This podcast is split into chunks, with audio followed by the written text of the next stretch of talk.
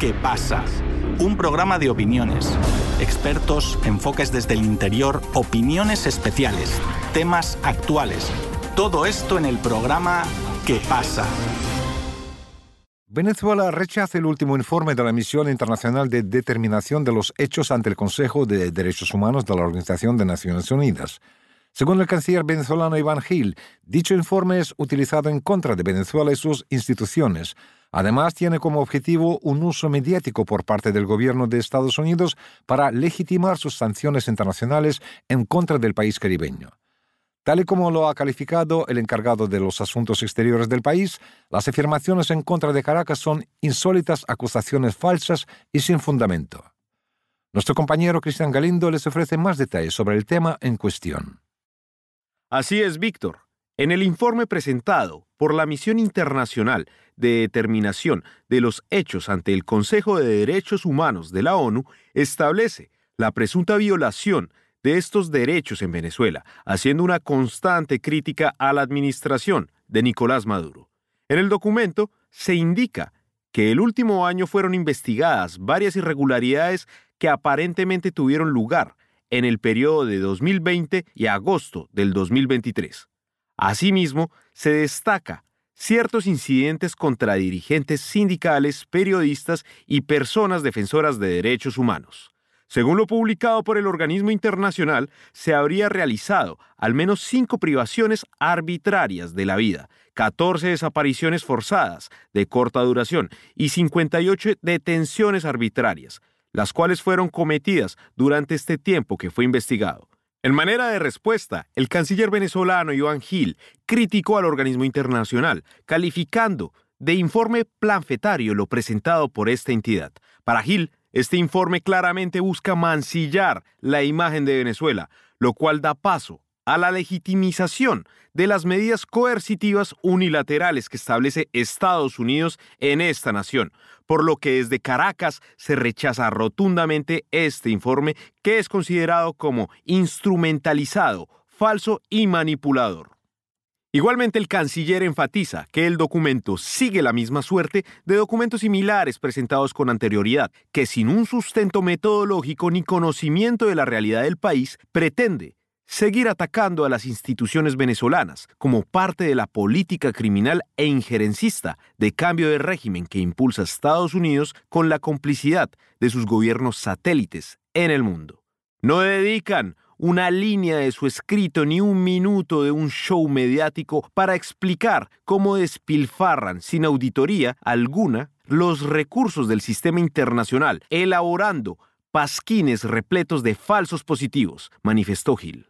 Para el jefe de la Cancillería venezolana, la misión internacional debe de rendir cuentas públicas de su vergonzoso proceder, Claramente este tipo de informes sesgados y que tienen el interés de beneficiar a una política internacional de un país no son solamente dedicados a Venezuela, sino que podríamos hacer un enfoque directo a muchas otras naciones en el mundo que difieren a los intereses de Estados Unidos. Pero para analizar este problema con más detalle, invitamos a nuestro espacio al abogado venezolano y experto en sistemas de integración regional, Francisco González, a quien le damos la bienvenida. Francisco, Nuevamente bienvenido a Radio Sputnik. Hola Cristian, muchas gracias por la invitación. Saludos a todos y todos los usuarios de la Radio Sputnik en Moscú. Bueno, Francisco, usted sabe, como siempre por acá, bienvenido. Y Francisco, bueno, entremos en detalle.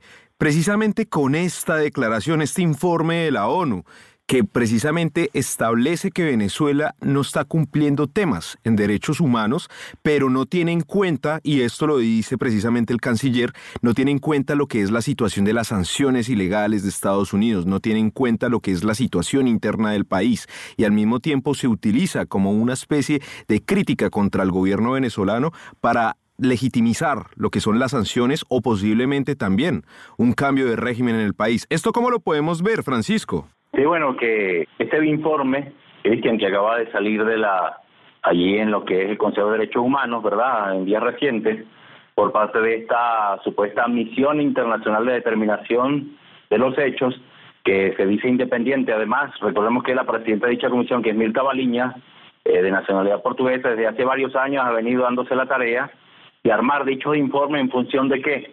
En función de tratar de hacerle ver a la opinión pública internacional que hay un Estado fallido en Venezuela, que hay violación de derechos humanos, que aquí no se respetan todo lo que tiene que ver con el tema del derecho internacional humanitario, y aparte de eso, lo buscan ligar con el tema de las migraciones, ¿no? Entonces, este informe omite omite de entrada todo lo que tiene que ver con la situación internacional en la cual se encuentra Venezuela, que es una situación complicada, una situación de asedio internacional, de sanciones ilegítimas, ilegítimas también porque son sanciones unilaterales, ¿no? Es decir, que vienen de un país o de una conglomerado de países que se dicen del mundo occidental, en este caso Estados Unidos, pero también los socios de la Unión Europea y otros países de América Latina. Entonces también esto tiene que ver con una operación internacional, Cristian, desde hace varios años que hemos venido revisando y en la cual se pretende inculpar a los organismos de inteligencia venezolanos y a organismos como la Guardia Nacional, sí, en Venezuela, las policías también, para tratar de hacer ver que hay una violación masiva sistemática de derechos humanos. Eso es lo que ha pretendido este informe. Y te digo una cosa, leyendo lo que tiene que ver con la declaración del canciller, es cierto, porque hay una situación allí en la cual hay una ambigüedad por parte de la ONU, porque si bien Venezuela ha aportado constantemente dichas informaciones a lo que es la oficina del alta comisionado de derechos humanos desde que estaba Bachelet, sí, la chilena Michelle Bachelet, presidenta de Chile, lo cierto es que paralelamente se crea esta comisión. Habría que preguntarse quién financia dicha comisión, qué tan independiente es, porque lo cierto es que ni siquiera viene a Venezuela a recabar información sobre la supuesta determinación de hechos que ellos esgrimen en ese articulado que ellos pasan al Consejo de Derechos Humanos y en la cual ya es una constante el ataque incesante a Venezuela, ¿no? Francisco, acá con esto tal vez yo me desviaré un poco del tema, pero se parece mucho a lo que es la Comisión de Energía Atómica, también de la ONU. Ahorita teniendo en cuenta, digamos, lo que es el PAIC en Irán, llegó directamente allá a Rossi este año, precisamente desaprobando y generando un informe en contra, digamos, de Irán sin ver la situación interna. Obviamente, si lo pasamos a Venezuela, también en temas de derechos humanos, vemos que esto no hay como tal una base, digamos, en base a los temas reales, a la situación social de Venezuela, a los mismos efectos que ha generado también estas sanciones unilaterales, como usted los está diciendo. Y acá vemos que precisamente es eso, la ONU, siendo ese sistema internacional donde todos deberían participar, en realidad solo está tomando partido de una posición. Esto podría considerarse algo injusto, pero también como algo que debe ser controlado definitivamente y que sea una cuestión más multipolar y no unilateral. ¿O cómo lo podríamos considerar, no? Cristian, nosotros le tenemos un nombre a estos informes constantes de esta comisión de determinación de hechos que es un, son un plagio. ¿A qué nos referimos cuando hablamos de un plagio? Un plagio quiere decir que son informes que toman de manera literal otros informes que se crean desde ONGs que están dentro y fuera de Venezuela y que de manera literal toman, copian y pegan lo que dicen dichos informes que son prácticamente amañados y que son contrarios a todo lo que tiene que ver con el gobierno bolivariano en el país. Eso es lo real. Eso es lo real, Cristian, porque hemos detectado cómo dichos informes toman la letra, puño y letra de estos otros informes que te estoy narrando, estos informes de ONG que están dentro y fuera de Venezuela, financiados por organismos internacionales, entre esos la ONU, en algunos de ellos, pero hay otros también internacionales, y en dichos informes, pues, lo que se busca es crear una matriz internacional de opinión contra Venezuela. Eso es lo real y lo concreto. ¿Dónde, desde dónde? Hace varios años detectamos esta situación. Sin embargo, el afianzamiento de dichos informes se exacerban a partir del año 2019 con la creación del gobierno alternativo paralelo, el gobierno del interinato, ¿no? Creado por el mundo occidental y sus socios de los medios internacionales. A partir de ese momento, Cristian, nosotros detectamos la profundización de dicho proceso, donde estos informes se afianzaron de manera muy contundente contra el país. Y también daban la excusa para una posible intervención. Cosa que, ojo, no ha cesado bien se ha venido amainando a partir de la llegada del gobierno de Biden, pero continúa dicho proceso. Es decir, es una política ya de Estado prácticamente de Estados Unidos el hecho de hacer ver internacionalmente esto y por eso hay que ver, que ver las fuentes de los fondos de dichas comisiones dentro de la ONU para atacar a Venezuela. Habría que revisar eso con mucho detenimiento, cuáles son las fuentes de financiamiento, porque lo cierto es y cada vez que se habla de estos informes siempre hay un contexto complicado en Venezuela. En el 2019 lo vimos cuando se pretendía intervenir al país por parte de Estados Unidos y bueno, y toda la operación internacional que había de guerra a partir de Colombia, pues lo de Cúcuta, ¿no? El concierto que hubo allí, donde vino Piñera, vino el presidente Aldo Benítez de Paraguay, Piñera de Chile, ¿no?